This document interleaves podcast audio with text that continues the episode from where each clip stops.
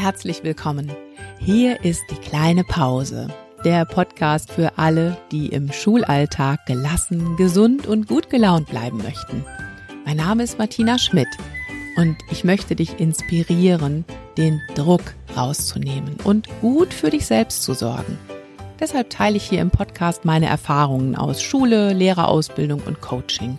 Und ich mache mich gemeinsam mit meinen Interviewgästen auf die Suche nach einfachen und wirksamen Strategien für mehr Leichtigkeit im Schulalltag.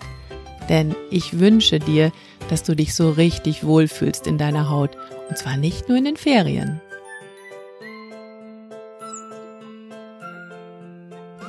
Ja, heute bei mir zu Gast im Podcast ist Professor Dr. Bärbel Wesselborg. Herzlich willkommen. Guten Tag. Ja, wie schön, dass Sie Zeit haben. Wir beide haben uns ja vor ein paar Wochen kennengelernt bei der Deutschen Schulakademie. Da ging es nämlich um das Thema Lehrergesundheit. Und äh, Sie haben da einen theoretischen Input gegeben.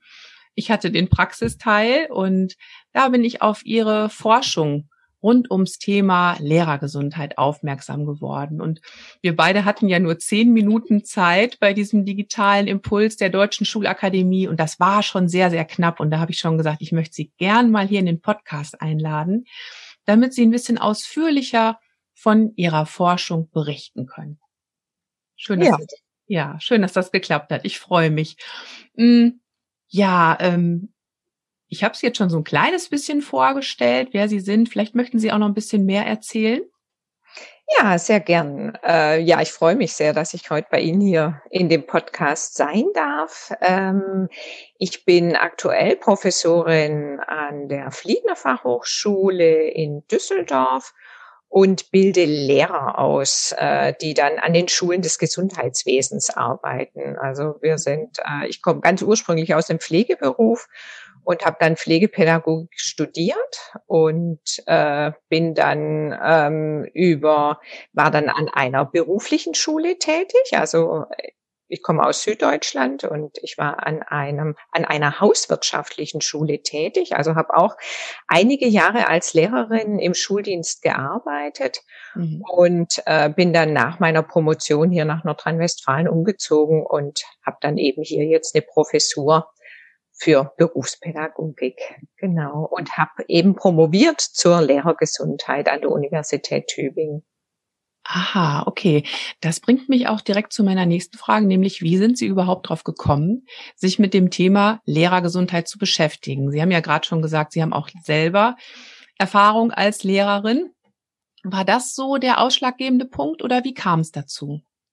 Also ich habe 2004 im äh, Schuldienst begonnen damals und äh, habe äh, das als schon als anspruchsvollen Beruf erlebt und habe äh, aber das Thema Lehrergesundheit ist war damals eigentlich nicht so im breiten in der breiten Schule vertreten. Also mhm. ich bin darüber gestoßen, weil ich äh, später noch mal ein äh, Masterstudiengang gemacht habe und da war das ein Thema, die Lehrergesundheit. Und da hatte ich mich angefangen damit zu beschäftigen und habe dann auch meine Masterarbeit zu dem Thema Lehrergesundheit geschrieben. Und über die Masterarbeit kam es dann eben auch zu dieser Promotion, die ich dann an der Universität Tübingen in einem breiten Feld ähm, durchführen konnte. Genau. Und äh, habe dann hier äh, dann, also von der Lehrergesundheit, die ich in meiner Masterarbeit noch auf die Schulen des Gesundheitswesens bezogen habe,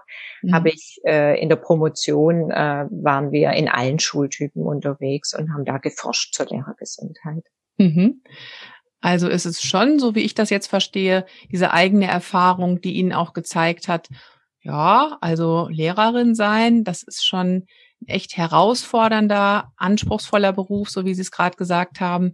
Und ähm, dann dieses Interesse, da mal genauer hinzugucken, was macht den Beruf denn eigentlich so anstrengend?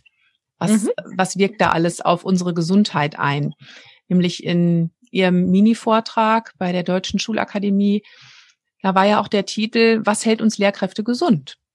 Mhm. Das ist dann ja so das andere. Was haben wir für Belastungen, denen wir ausgesetzt werden? Und ja, was kann ich da dem entgegensetzen? Was hält uns gesund? Wie haben mhm. Sie Ihre Studie angelegt? Wie ist die abgelaufen? Wie kann ich mir das vorstellen? Mhm, genau. Also das äh, Interessante an der Studie war, dass die, äh, dass wir die Studie unter verschiedenen Perspektiven untersucht haben. Das ist das Besondere an der Studie gewesen.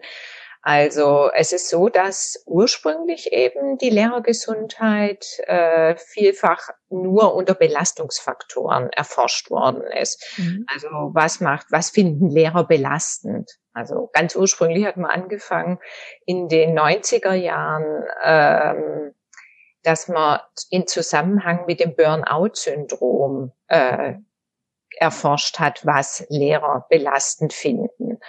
Und ähm, man hat dann irgendwann mal das dann auch erweitert und hat danach geguckt, irgendwie, was finden Lehrer, aber auch, was empfinden die diese als Ressourcen, mhm. was wirkt sich positiv auf die Gesundheitssituation aus. Und ähm, was man aber ganz selten untersucht, ist eben die Situation im Unterricht selbst. Mhm. Also als größter Belastungsfaktor werden häufig eben misslingende Interaktionen mit Schülern berichtet. Und äh, diese finden ja in der Regel im Klassenzimmer statt. Mhm. Und äh, wir wissen auch, wie anspruchsvoll die Situation im Klassenzimmer ist. Man ähm, hat die ganze Zeit äh, eine Interaktion mit 25, 30 Schülern zu mhm. bewältigen und ähm, muss da auf ganz vielen verschiedenen Ebenen eigentlich reagieren.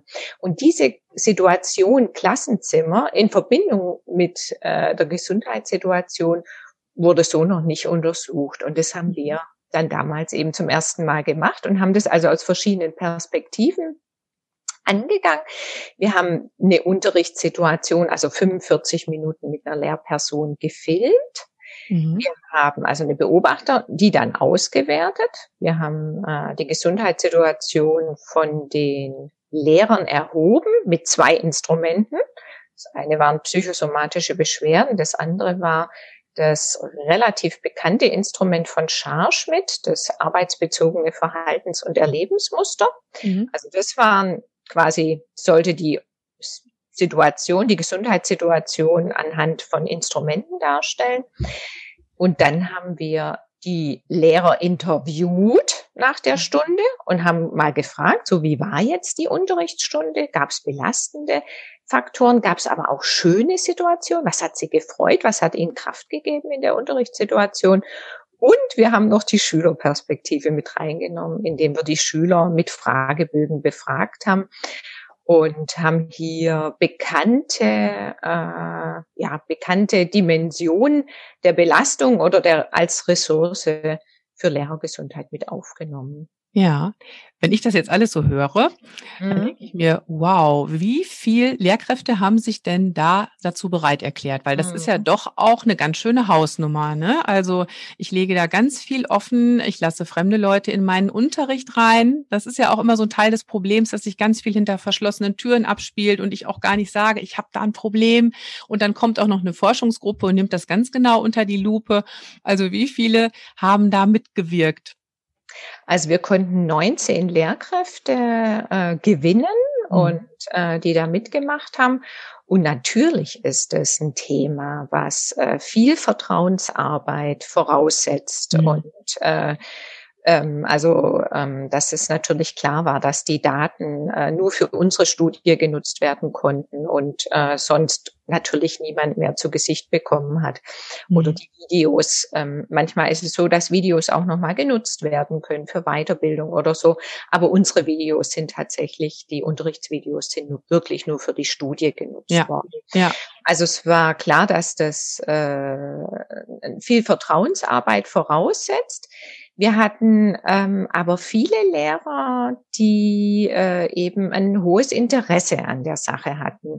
Mhm. Also es war auch eine Kombinationsstudie. In äh, meine Kollegin, mit der ich da zusammen geforscht habe, die äh, Petra Richay, die hatte parallel zur Lehrer-Schüler-Beziehung geforscht. Also es war ein Kooperationsprojekt gewesen.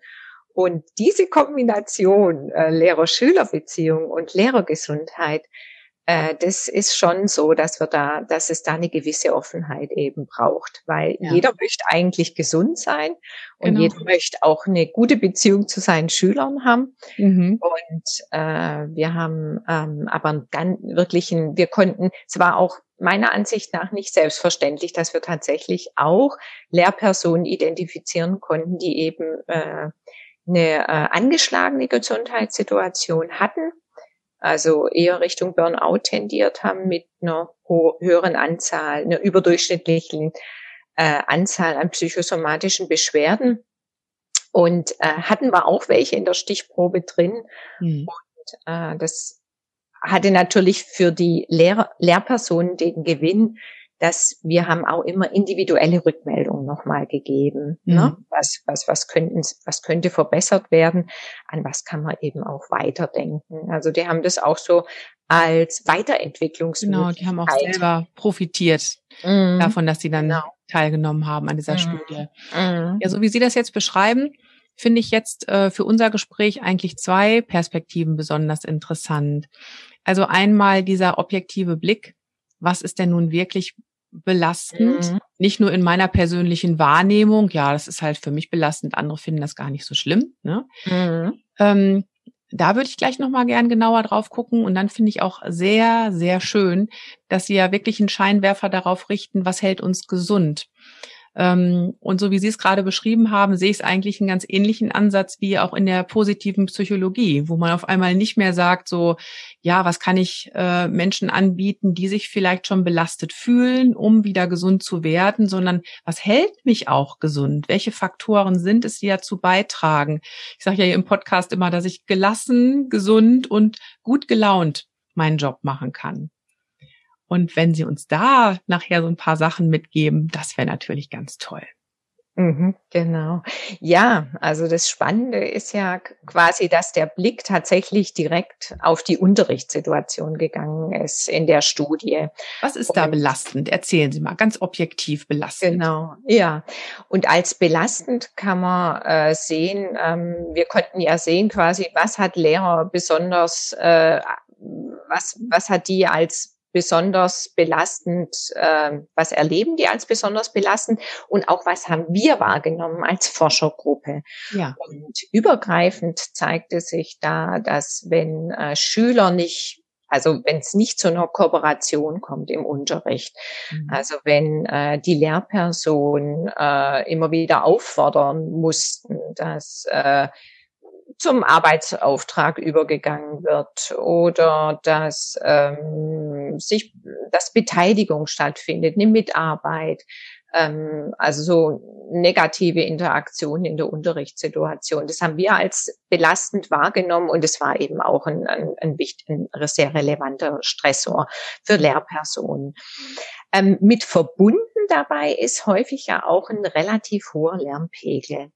Also wenn es nicht zu der Kooperation kommt, also angenommen, die Lehrperson hat in einen Gruppenauftrag eingeleitet und aber die Schüler irgendwie hm, sind, sind nicht so, dass sie sofort schön an ihre Arbeitsplätze gehen, sondern relativ lang dau das dauert. Es gibt dann manchmal auch viele Nachfragen dann äh, ist es so, dass dies äh, den ganzen Unterrichtsfluss stört und äh, sich hier ähm, auch objektiv und für die Lehrkraft als auch für die ganze Klasse als eher ungesund erweist. Ne? Mhm. Dann, wenn aber ähm, das gelingt, dass äh, Schüler äh, gut kooperieren und hier zu ähm, einer guten Mitarbeit kommt, zum Beispiel in Gruppenarbeitsphasen, dann gibt es eben auch Phasen, wo wir beobachten konnten, dass die Lehrkräfte sich ein bisschen rausziehen konnten mhm. aus der Unterrichtssituation. Also einen Moment durchatmen. Mhm. Einfach einen du Moment durchatmen. Und äh, da war aus unserer Sicht her, von, äh, von unserer Sicht her, und das hat sich auch in der Gesundheitssituation dann gezeigt, ähm, dass das wirklich sehr entlastend war. Also die Schüler haben gearbeitet, es waren auch Klassenregeln äh, vereinbart, dass eher ruhiger gearbeitet worden ist, ähm, dass auch wenn Probleme äh, in der äh, Fragen aufgetaucht sind, dann gab es manchmal auch zum Beispiel die Regeln, dass die Lehrer gesagt haben, die sollen sich erstmal ganz ausführlich nochmal mit dem Auftrag beschäftigen, bevor mhm. man dann fragt. Ne? Mhm. Also, dass äh, man nicht schnell immer mal den Lehrer fragt, sondern erstmal ganz versucht, sich konzentriert mit den Dingen auseinanderzusetzen. Mhm. Und dass diese Pausen, diese Mini-Pausen im Unterricht äh, doch sehr, sehr relevant sind. Und das mhm. bedeutet eben auch, dass man sich, wenn man Unterricht plant als Lehrperson, sich gut überlegen sollte, ähm, ist es notwendig, dass ich hier ständig in der Interaktion mit der Gesamtklasse bin? Mhm. Oder kann ich Phasen im Unterricht planen, wo sehr selbstständig gearbeitet werden kann? Mhm. Und da kommt man eben auch noch mal rein mit der Unterrichtsqualität. Es hat sehr, sehr viel damit zu tun, ähm, wie gut ist mein Arbeitsauftrag vorbereitet? Wie mhm. gut leite ich in den ein als Lehrperson, so mhm. dass dann auch, sind alle Materialien da, so dass es dann auch tatsächlich möglich ist, für die Schüler sehr selbstständig zu arbeiten, so dass es für mich auch ein bisschen eine ruhigere Phase gibt. Ne? Genau. Und da hake ich gerne ein, weil das ist natürlich mein Lieblingsthema, die kleinen Pausen. Und das finde ich sehr schön, dass Sie das auch nochmal ganz bewusst herausstellen, wie wichtig das ist, auch einfach zu sehen, ich profitiere ja auch selber davon, wenn ich meinen Unterricht so gestalte. Es geht ja jetzt gar nicht immer nur darum, wir gucken immer drauf, ist auch die Unterrichtszeit bestmöglich ausgenutzt, ne? bekomme ich auch mit meinem Lehrstoff so durch und so weiter.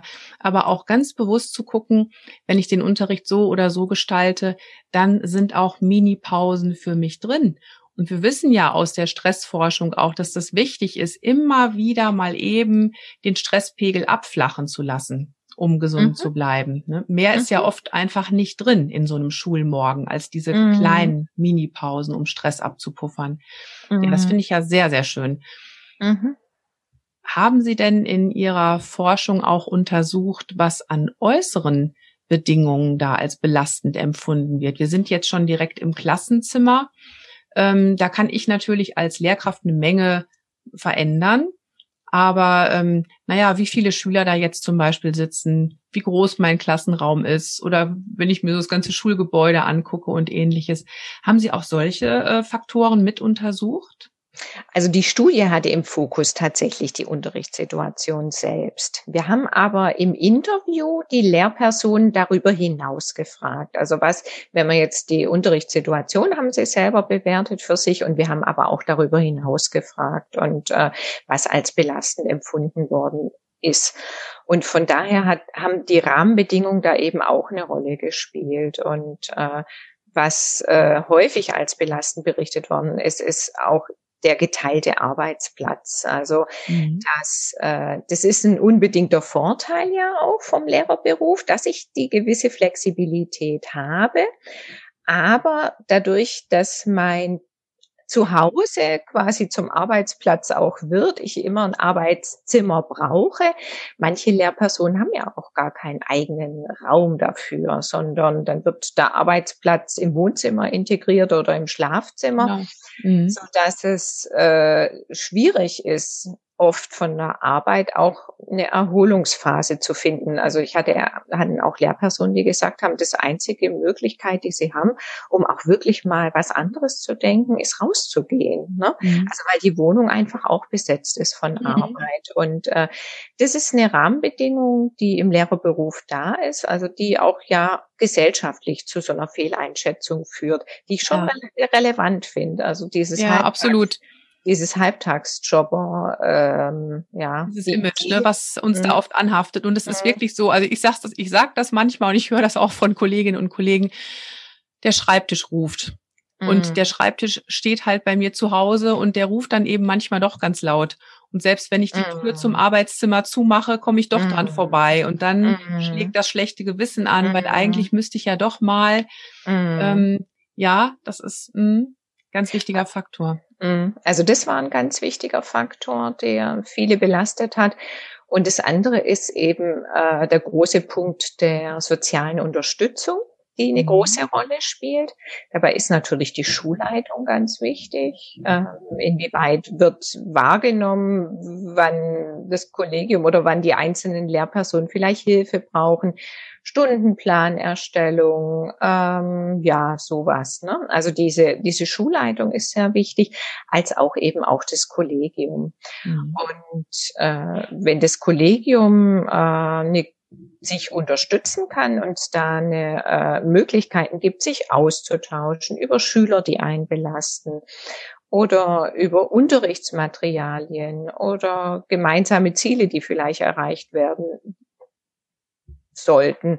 Das kann fachlich sein, dass man sich verständigt über Unterrichtsziele oder was möchten wir jetzt alle hier in der, in der Englisch, in, dem, in der Abteilung der Englischlehrer erreichen, als auch pädagogische Ziele. Wie mhm. gehen wir zum Beispiel um mit Schülern, die auffällig sind in der Unterrichtssituation? Und ähm, gab es an der Schule, wo wir da auch die Studie durchgeführt haben, gab es zum Beispiel das Trainingsraumkonzept.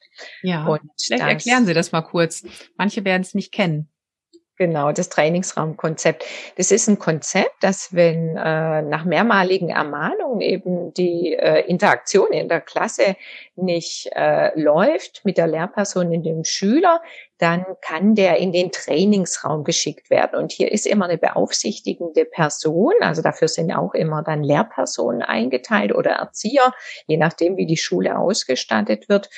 Und ähm, hier ist es so, dass dann äh, der Schüler über sein Fehlverhalten irgendwie nochmal nachdenken soll, eine bestimmte Aufgabe dann auch nochmal ähm, erledigt und äh, quasi das Entlastende ist, er kann aus der Unterrichtssituation herausgenommen werden. Das wird nochmal in dieser, in dem Trainingsraum dann nochmal nachbesprochen, überlegt, wie kann er sein Verhalten verbessern und äh, wird natürlich dann auch wieder in der Klasse integriert. Ähm, aber ähm, das ist eben eine Möglichkeit, um ja starke Verzögerungen in der Unterrichtssituation, um da ganz schnell entlasten zu können. Mhm.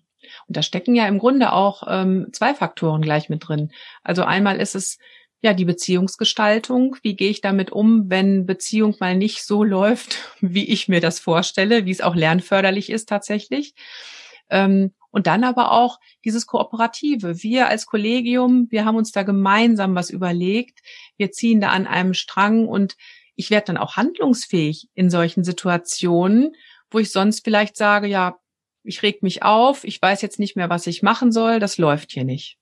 Mhm. Mhm. Genau. Ja. ja. Also das war, das war eine Möglichkeit und äh, interessanterweise haben auch die Lehrer gesagt, wir haben das hier und es ist äh, unterstützend und schon allein, dass es das gibt, ist eben ja. schon unterstützend und mhm. sie haben es gar nicht so häufig nutzen müssen für sich. Also das ist überhaupt nicht so, dass dann ständig Schüler da hingehen, aber es unterstützt mich eben schon, dass ich weiß, ich könnte es machen. Und die Schüler wissen es natürlich auch. Ja. das ist ja häufig so, dass wenn wir wissen, wir, wir können potenziell jemand fragen oder ähm, jemand um Hilfe bitten oder es gibt die Möglichkeit, dass es schon eine entlastende Wirkung hat. Mhm, mhm. Also das ist auch meine Erfahrung. Das kenne ich auch von meiner eigenen Schule, wo wir auch ein Konzept haben, wie wir mit Störungen umgehen. Mhm. Ähm, bei uns ist das so ein Ampelsystem, auf das wir uns geeinigt haben, was wir auch ja, die meisten von uns finden das auch sehr, sehr hilfreich. Und es ist tatsächlich so, dass man gar nicht unbedingt da in die höchste Eskalationsstufe gehen muss, sondern die Schüler wissen, was passiert, wenn. Mhm. Und wir wissen auch, was wir tun können, wenn es Störungen mm. gibt. Und mm. allein das gibt einem schon eine große Sicherheit und ein ganz anderes Standing vor der Klasse. Mm. Erlebe ich ganz genauso. Ähm, ich frage Sie jetzt einfach mal, wenn Sie so aus Ihren Forschungen, aus den Gesprächen und Unterrichtsbeobachtungen mal für unsere Hörerinnen und Hörer herausfiltern sollten. Was sind denn so die allerwirksamsten Strategien? Was kann ich denn selber tun, um gesund zu bleiben? Haben Sie mhm. da so na, ich sag mal so ein Erste-Hilfe-Kast für uns. Vor allem auch, wenn ich an einer Schule bin, wo es vielleicht solche Absprachen noch nicht gibt. Mhm. Genau. Ja, also man kann zwei, also es gibt ja so zwei Ansätze, auch so Gesundheitsförderung und der Prävention.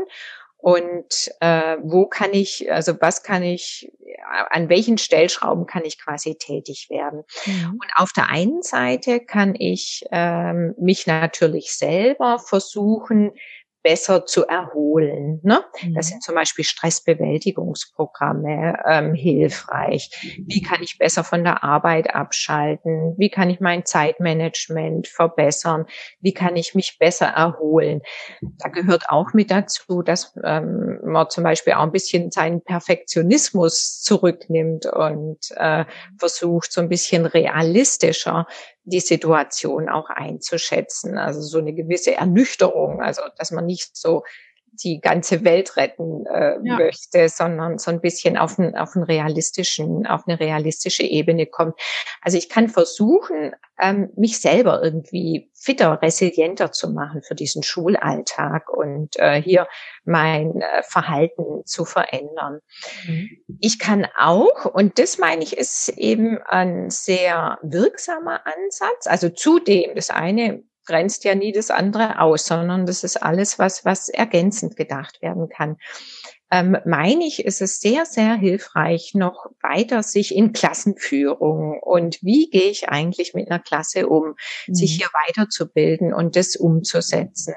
Das heißt, wie kann ich meinen Unterricht gut im Fluss behalten, ähm, die Beziehung zu den Schülern, ganz wichtig, relevant ist hier ja so eine vertrauensvolle Beziehung, die ich aufbaue äh, eine Fairness, eine Transparenz, so dass die Schüler auch das Gefühl haben, wenn was ist, dann kann ich auch noch mal zu meiner Lehrerin oder zu meinem Lehrer gehen, ne? Mhm. ob die das dann machen oder nicht, aber dass es so eine Vertrauensbasis gibt und ähm, dass man sich eben überlegt, wie kann ich möglichst den Unterricht auch in einem guten Fluss mit wenig Störungen, welche Rituale, welche Routinen haben wir, welche Konsequenzen gibt's, wenn sich tatsächlich mal ein Schüler äh, daneben benimmt. Also dass man viel auch in Klassenführung investiert und auch hier mit seiner Klasse, primär natürlich die Klasse, wo man Klassenlehrerin oder Klassenlehrer ist, äh, dass man hier viel mit dieser Klasse auch arbeitet.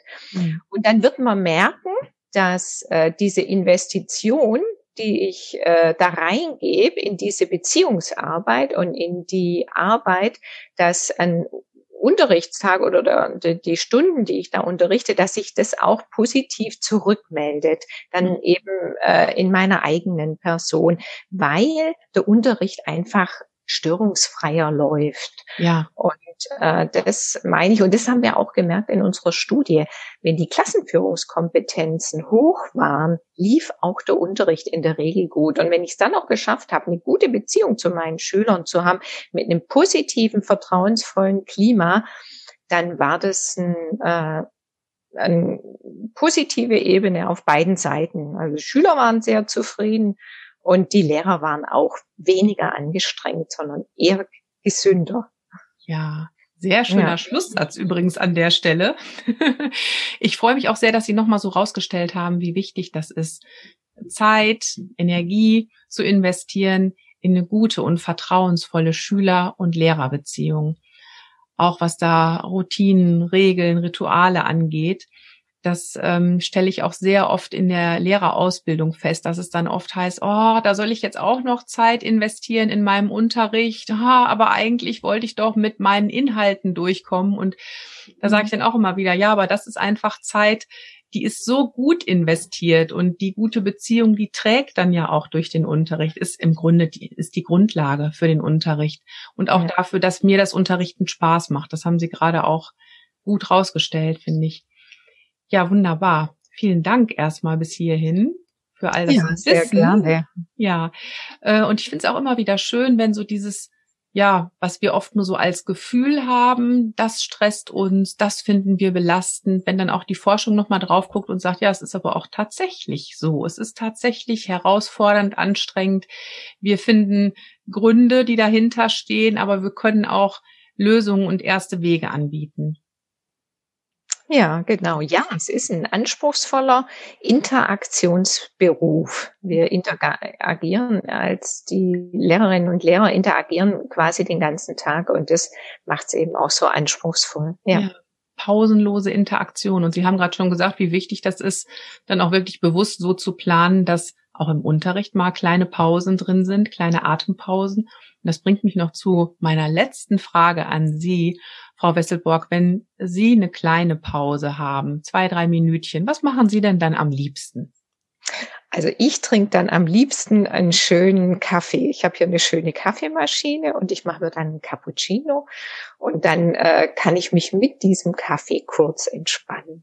Sehr schön. Sehr genussvoll. Ja, ich danke für dieses tolle Gespräch mit Ihnen. Sehr inspirierend und sehr informativ. Und ganz herzliche Grüße und tschüss. Tschüss. So, das war ja heute auch mal eine Menge Theorie hier im Podcast und ja, ich weiß nicht, wie du damit umgehst. Vielleicht sagst du ja, das ist spannend, auch mal meinen Job aus dieser wissenschaftlichen Perspektive zu betrachten. Da möchte ich gerne noch ein bisschen tiefer einsteigen. Wenn das so ist, ich habe dir auf jeden Fall in den Show Notes auch das Buch von äh, Frau Wesselborg verlinkt, wo du also gerne auch noch mal die Studienergebnisse genauer nachlesen kannst. Vielleicht sagst du aber auch, hm, nee, also ich frage mich jetzt eigentlich gerade, wie soll ich das in meinem Alltag umsetzen, vor allem gerade jetzt unter Corona-Bedingungen. Wie bekomme ich es denn im Distanzunterricht hin, besonders gute Beziehungen zu meinen Schülerinnen und Schülern zu gestalten? Da könnte ich gut ein paar Ideen gebrauchen. Kann ich beides gut verstehen. Ja, also, wir werden uns natürlich im Laufe der Woche auch in der Facebook-Gruppe über Ideen austauschen. Wie macht ihr das eigentlich im Moment im Distanzunterricht? Und in der nächsten Woche wird es ein Interview geben mit einer Lehrerin, die mal aus ihrem Alltag berichtet. Was ist ihr gerade ganz besonders wichtig und wie schafft sie das auch unter diesen Bedingungen zufrieden zu sein mit ihrem Job? Wenn dich das interessiert, dann abonniere auf jeden Fall den Podcast, damit du die Folge nicht verpasst. Und wenn dir die Folge heute gefallen hat, dann sage ich natürlich wie immer, ich freue mich sehr, wenn du den Podcast anderen Lehrerinnen und Lehrern weiterempfiehlst, damit wir es zusammen schaffen, gelassen, gesund und gut gelaunt im Schulalltag zu bleiben. Genau das wünsche ich dir und bis zum nächsten Mal. Denk immer dran, Schultern runter, lächeln, atmen. Deine Martina.